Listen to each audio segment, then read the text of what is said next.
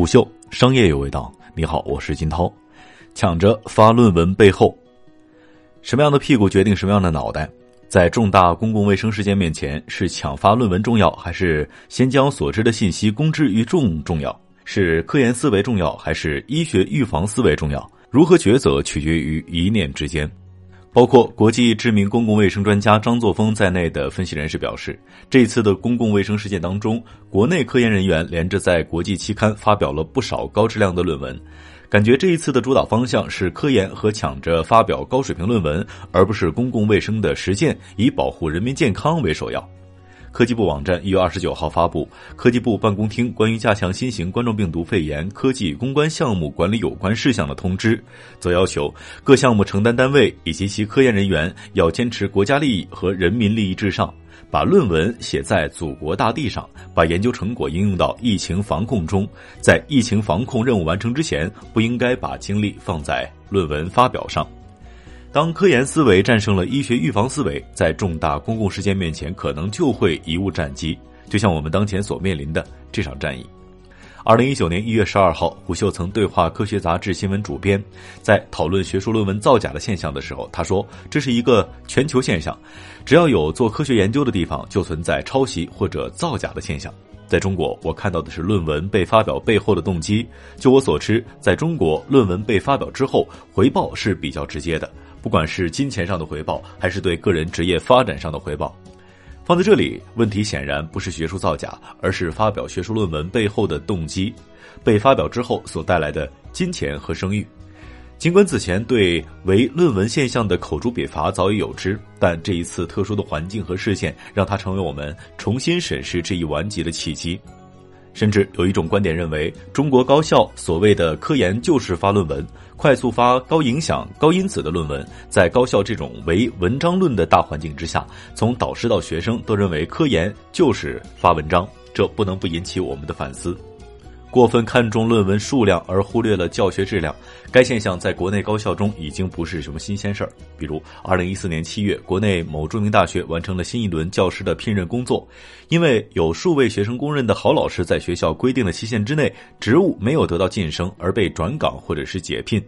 诚然，科研是世界一流大学的核心使命，在发达国家的高校教师评价当中，科研业绩也是非常重要的考核指标。甚至重科研轻教学的问题，在很多研究型大学当中也是普遍存在的。但像中国这么唯论文的现象还是少见。一味的讨伐没有用，如果能借此为契机，重新将中国学术界、教育界热衷发表学术论文放在明面上，引起社会的大讨论，不管是通过吃药还是打针，能够治好唯论文这个病，未尝不是好事。没有对比就没有伤害。既然是从美国引进的，不妨从美国说起。美国的大学教师主要有两部分组成：可申请终身教职的，以及不可申请终身教职的。职称包括讲师、助理教授、副教授和教授。一九零零年，美国斯坦福大学经济学家因为公开发表移民劳工问题言论，触怒了校董而遭到了解聘。此事引起了部分高校争取学术自由权利的行动，并且于一九一五年成立了美国大学教授协会。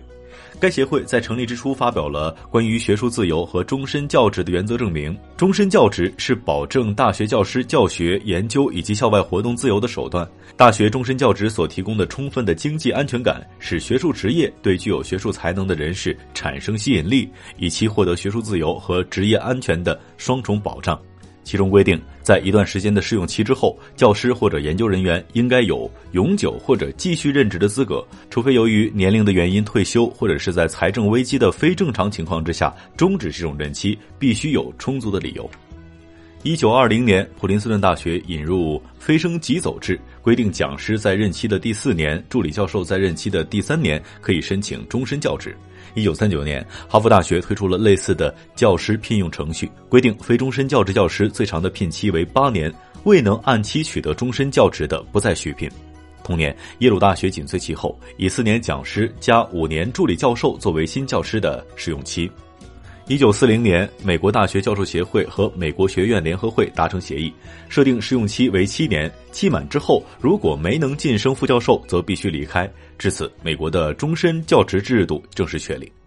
在这一制度之下，终身轨教师在最多两个聘期之内，若未取得终身教职，则不再续聘。到二十世纪六十年代，飞升即走制在美国高校得到了普遍的采用。美国的终身教职制度起到的是一种良币驱逐劣币的作用，它具有更强的甄别和选拔的功能，即甄别出适合从事学术职业，选拔出符合本校需要的人。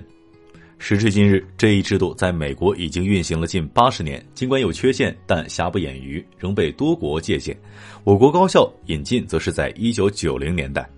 美国高校虽然普遍实行飞升即走的评聘制度，但不同学校、不同院系的教师评价看重的内容会有所不同。这一制度主要包括标准分教学、学术研究和社会服务三个部分。另外，是否能够与同事进行良好的合作也是重要的隐性标准。具体考核标准每个学校不尽相同。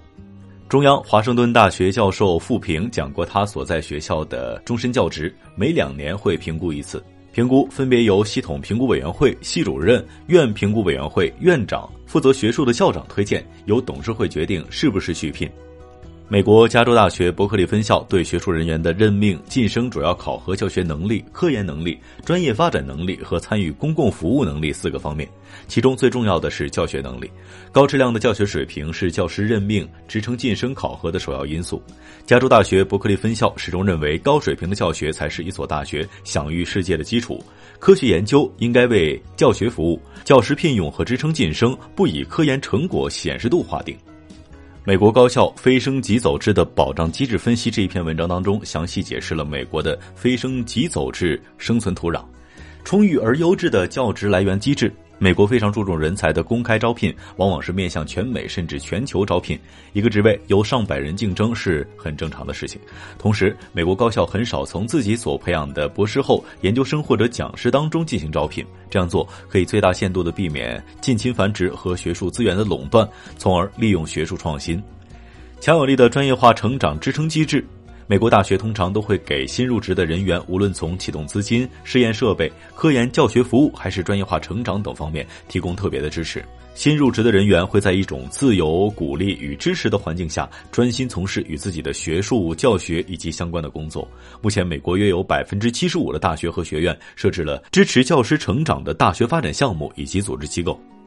第三是完善的学术自觉机制。美国飞升即走的实施与终身教职制度是联系在一起的，而终身教职制度是为了保障学术自由与保障教师与大学管理层之间的合理权利分配所做的一项制度的安排。学者唐纳德·肯尼迪指出，终身教职成为了美国学术机体当中不可或缺的组成部分。他的生命是独立的，是成就和资历的象征，即使本身没有什么实际含义，也是需要保留的。终身教职保障了教师的学术自由、学术权利和成果质量。第四是畅通的人才流动渠道和文化认可机制。在美国，人才资源主要按市场经济规律配置。市场化导向和运行机制使美国有畅通的人才流动渠道，并且保证人才资源配置效益的最大化。高校和人才个体都有充分的自由选择权，各类人才可以在全国范围内任意予移，或者是频繁的更换工作，也可以在院校、科研单位、企业以及政府间频繁流动，选择最适合自己、最有发展潜力的职业和岗位。同样重要的是，美国的高校内部管理高度自治，以院为主，各院系掌握的充分的自主和自由。学校主要负责统筹安排，制定指导性的计划和意见。因此，美国一流大学的教师薪酬管理权力几乎都在院和系，由校长和教务长领导。学院根据自身的财力、教师业绩情况来协议教师的工资。薪酬体系的设计与管理极具鲜明的市场化特征，也具有非常强的竞争力。尤其是像加州理工、斯坦福、哈佛等一流大学，薪酬目标远高于其他大学的平均水平。好，欢迎继续收听《抢着发论文的背后》，虎嗅商业有味道。虎嗅。商业有味道。本节目由喜马拉雅、虎嗅网联合制作播出。欢迎下载虎嗅 APP，关注虎嗅公众号，查看音频文字版。